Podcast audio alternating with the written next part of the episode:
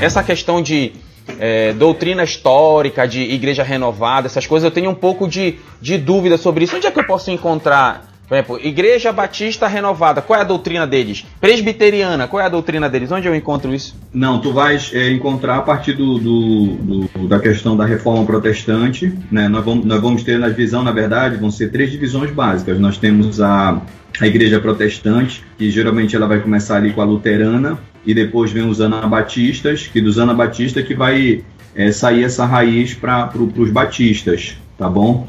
E aí tu tens aqueles que eles chamam de, de, dos reformados. Os reformados, esse nome, ele é específico para o que nós chamamos hoje de presbiteriano, né? É porque na verdade a gente tem uma concepção, a gente que olha aqui de fora e principalmente nós aqui que, que estamos aqui no, na América, que houve uma única reforma, mas na verdade não houve uma única reforma.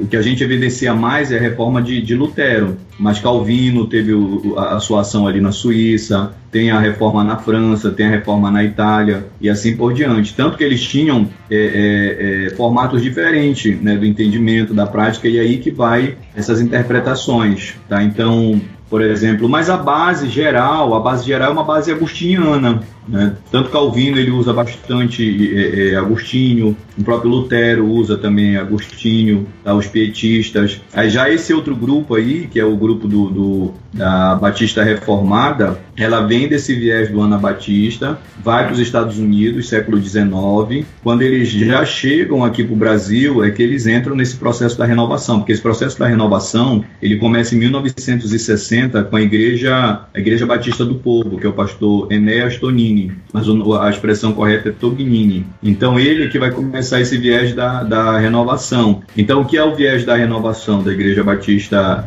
renovada. Aqui dentro do, do, do, da configuração legal, nós temos a Igreja Batista Brasileira, que é essa que é chamada de tradicional, e temos a Igreja Batista Renovada, que é a Igreja Batista Nacional. Tá? Então, em termos de convenção, tu tens a Igreja Batista Brasileira, é a convenção que vai reger essa Igreja Batista tradicional, e tu tens a, a Igreja Batista Nacional, que vai reger a Igreja Batista Renovada. A diferença deles para os pentecostais é que eles não é, dão ênfase no falar em línguas como uma evidência do batismo com o Espírito é, Santo. Eu já vi isso. É, é só, é só, um, é só um, um, dom, não é a é, evidência. Né? Isso, só que uhum. esse dom é um, o que vai diferenciar eles do, do, dos pentecostais é isso. Os pentecostais eles dizem não, para evidenciar que você é batizado com o Espírito Santo, você tem que falar em línguas. Eles dizem não, eles dizem no momento que você recebeu Jesus como Salvador, você já foi batizado no Espírito Santo. É, é o meu o falar em línguas é um dom que ele pode ser manifesto ou não. Lá nos tradicionais, que a igreja é que a convenção brasileira, eles dizem que este dom ele não está mais em evidência nos dias de hoje, ele ficou restrito à era apostólica. Então eles não dão ênfase na doutrina é, do Espírito Santo, né, na pneumatologia, eles enfocam mais a cristologia, tá? Já uma observância minha, isso já é uma análise minha. O que eu vejo deles lá, do, do, dos tradicionais, da Convenção Batista Brasileira, é que eles têm meio que um medo em relação a isso, porque lá no século I houve um grupo, que era o grupo dos montanistas, que aí tu pode também olhar dentro da história da igreja, que esse grupo dos montanistas, a ênfase deles era mais essa ênfase sobrenatural, tá? Do, da revelação, do, do falar em línguas. Então eles eram muito mais é, é, dando ênfase a isso do que a questão da própria palavra, da submissão à liderança dos bispos que tinham naquela época. Então, como isso não tinha, eles não tinham como ter um controle, porque é uma questão muito subjetiva, a igreja ali daquele período ela preferiu sufocar essa ação e dar mais ênfase somente a essa questão da palavra, da cristologia, do ensino assim por diante. É a mesma coisa que eu percebo hoje no, nos batistas chamados tradicionais. Como eles não têm um controle sobre essa manifestação sobrenatural do Espírito de Deus, falar em línguas, revelação, então essas coisas todas, esses dons de poder, eles preferem sufocar isso. Então, tipo assim, olha, isso não é tão necessário para a salvação, então a gente sufoca isso, vamos só dar ênfase aqui na palavra, porque aí a gente tem como controlar. Então é mais por um medo do que por uma negação realmente de que isso não possa ocorrer nos dias de hoje, entendeu? Mas isso já é uma observação minha. Tá? Mas ele pode fazer nesse viés, tu podes olhar século I, os montanistas, já no século XVI, é, a partir da reforma protestante, né, os anabatistas, os reformados e os protestantes, propriamente dito. E já quando tu vem na década de 60, tens o Enéas Tonini, que é a Igreja Batista do Povo, que aí ele começa esse movimento da renovação. ok? É, se quiser quiser dar uma olhada também no, no na questão do, dos reformados, vai no site da, da, da, Igreja Presbiteriana do Brasil, tem um site principal né, da Igreja da IPB, e lá tem, tem a confissão de fé deles, tem o regimento, os estatutos, tem tudo lá documentado, bonitinho, já li tudo. Ok. E essa questão que o Pedro é, é, coloca, é interessante isso, porque as igrejas pentecostais, elas não são igrejas confessionais, tá? É um outro é um outro ponto interessante isso, tá? Então a maioria das igrejas é, pentecostais elas não são confessionais, tá? Então é que também vai ser uma outra diferença, tá? Então ele não tem uma confissão de fé estabelecida, porque geralmente essa confissão de fé ela vem lá do Pacto de Lausanne, tá? Lá atrás, então algumas delas não adotam não, não são ligados a esse conselho, que existe um conselho, um conselho mundial da, é, das igrejas evangélicas, que elas tomam uma determinada postura, mas isso é uma coisa voluntária, se a pessoa participa ou não. E a maioria das, da, das evangélicas elas não participam. Da presbiteriana, a, a confissão de fé basicamente é, é a de Westminster. A confissão de fé de isso, Westminster. é de Westminster, que vem lá atrás, né? Porque houve aquela divisão lá com a, com a universidade tinha lá na Alemanha, que ela se tornou uma universidade é, liberalista, liberal, e aí eles formam a, a Westminster, é, a Universidade de Princeton, se não me falha a memória, Princeton, ou Princeton nos Estados Unidos. Vou só depois resgatar, isso aí que está falhando a memória. Mas eles, eles, eles fazem um, rompimento e aí eles passam a ter o Westminster como a base mesmo, ok? Isso. Aí lá o pessoal tem um pessoal que é calvinista lá. Tem, meu pastor. Eles falam que hum. o. Não, mas, mas isso daí, gente, mas... vocês vão encontrar dentro da Assembleia de Deus. Eu, eu conheço pastores dentro da Assembleia de Deus que eles são calvinistas, tá? Dentro da Igreja Batista você vai encontrar é, pastores que são calvinistas. Mas eles não entendeu? falam abertamente que são calvinistas. Agora eles falam que não existe livre-arbítrio, que existe a livre agência. Eles acreditam, eles falam que uma vez salvo, sempre salvo. Eles só não falam abertamente. É, perfeito. É, é, não, na verdade tem um grupo que sim, que ele se declara eles se declaram é, é, dentro da igreja batista tradicional, entendeu? Eles se declaram é, calvinistas, né? Aí tem um outro que não. Agora, esse grupo ele é uma, uma, uma minoria, ele é bem pouco. Eu acho que se tiver em torno de 10%, eles são, eles são, eles são, são é um número que acho que deve chegar em torno disso, entendeu? Porque eu conheço alguns que, que, que, que entendem por esse viés calvinista, entendeu? Esse entendimento aí. Então isso é, é, é plausível, você vai, vai encontrar dentro do, de, de alguns grupos, né? Eles vão entender esse, esse processo aí dessa maneira.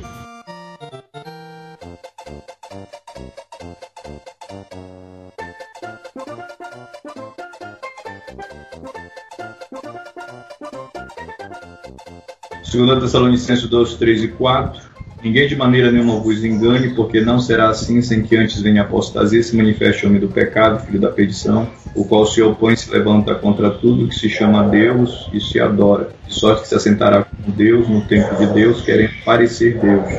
2 Tessalonicenses 2, 3 e 4. Mas essa é a primeira carta de Paulo, né, Tessalonicenses, de 59.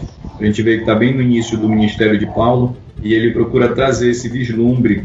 É, ele responde, na verdade, por causa daqueles que estavam morrendo e a vinda de Jesus estava se demorando. Então ele procura é, é projetar isso numa era vindoura. Ele gosta muito de usar essa expressão, Paulo, de uma era vindoura, uma era que se termina e uma outra que se inicia. E ele vai estar dentro desse contexto falando sobre esse ministério da injustiça. Pode ler, Fábio. 2 Tessalonicenses 2,7 Porque já o ministério da justiça opera, somente a um que agora resiste até que do meio seja tirado.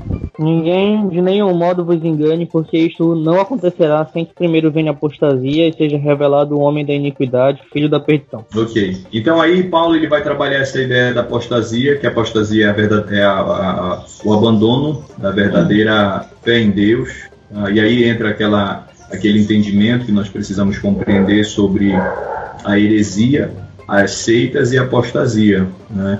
Nem, todo apóstata ele é um herege, mas nem todo herege é um apóstata. Tá? Então, isso que a gente precisa é entender.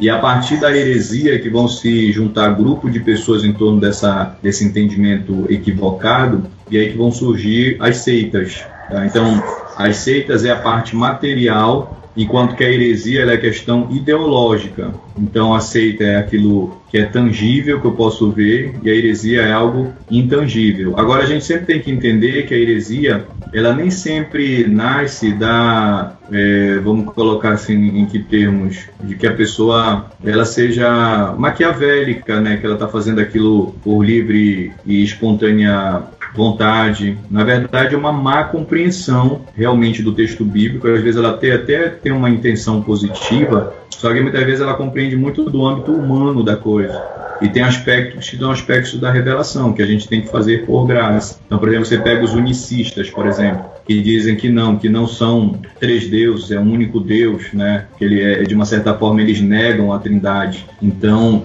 eles são hereges, ele, eles, estão praticando ele, uma heresia. Eles chamam de eterno, né? Não é assim que eles se referem a Deus? Isso. O eterno. Se refere a Deus dessa forma. Então ele não entende que é um único Deus né, que subsiste em três pessoas distintas, né, e essas três pessoas elas são deuses equivalentes. Quer dizer, não existe aquela ideia do Pai se está acima, o Filho está abaixo, e o Espírito Santo mais abaixo, como se fosse uma hierarquia. Alguns eles procuram entender de, de, dessa, dessa maneira, né. O próprio Ário ali no século IV, quando ele tem essa, essa ideia, e ele é combatido né, pelos capadócios, que são chamados irmãos de Capadócia, né, e, e então por, pelo próprio Atanásio, né, que, que encabeça tudo isso. Então, Ari, você quando você vai estudar a história de Ari, você vê que ele tinha uma boa intenção, só que ele quer compreender tudo de uma perspectiva da filosofia grega, né? Porque o que, que a filosofia grega dizia? Que Deus era imutável e em Cristo, Cristo ele se tornou mutável quando ele sofre as paixões, quando ele morre. Só que Ari ele não consegue compreender o verdadeiro propósito de Deus, de que forma Deus está se revelando em Cristo Jesus.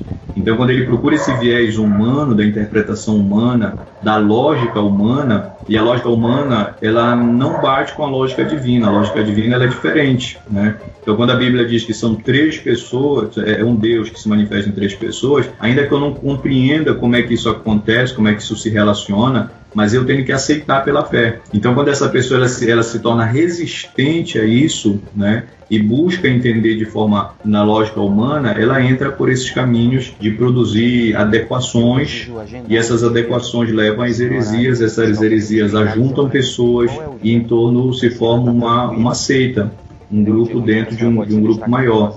E tem aqueles que, em função disso, abandonam a verdadeira fé em Deus, né, que são as apostasias teológicas que a gente tem convivido na, na nossa época. E outra é a apostasia moral, né, quando se abandona a verdadeira moralidade, né, quando você caminha por esse viés, por exemplo, hoje da, da ideologia dos gêneros, né, e, e práticas semelhantes como essa. A grande, a grande tribulação que, que, que, eles costumam dizer que vai ser um período né, de ah, sete anos e tal, blá blá blá. Isso, tá, é, a gente vê, assim, não é uh, extenso a todo mundo, mas se a gente for fazer uma, uma microanálise ali dentro do, da parte do Oriente Médio, essas coisas todas, tem muito cristão que passa por coisas ali que são.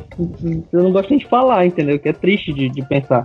É, então, verdade, tu vai, tu vai dizer pra um cara desse que a grande tribulação é só daqui a alguns anos, entendeu? Daqui a muitos anos, é difícil, Para eles que estão inseridos naquele naquele contexto, né? Pois é, é muito complicado. Então. Se eles já não ter, estariam vivendo a grande tribulação, né? Aí, aí o que, é. que vai haver o, o, a justificativa do, do, do, dispensacionalista? É que essa grande tribulação ela seria em escala mundial, né? Ele poderia argumentar nesse sentido. O outro sentido, ele é, é poderia argumentar em relação a essa grande tribulação é aquele aspecto de, de crer-se no arrebatamento invisível né, da igreja, então entenderia-se que não ter, não teria ocorrido. Né?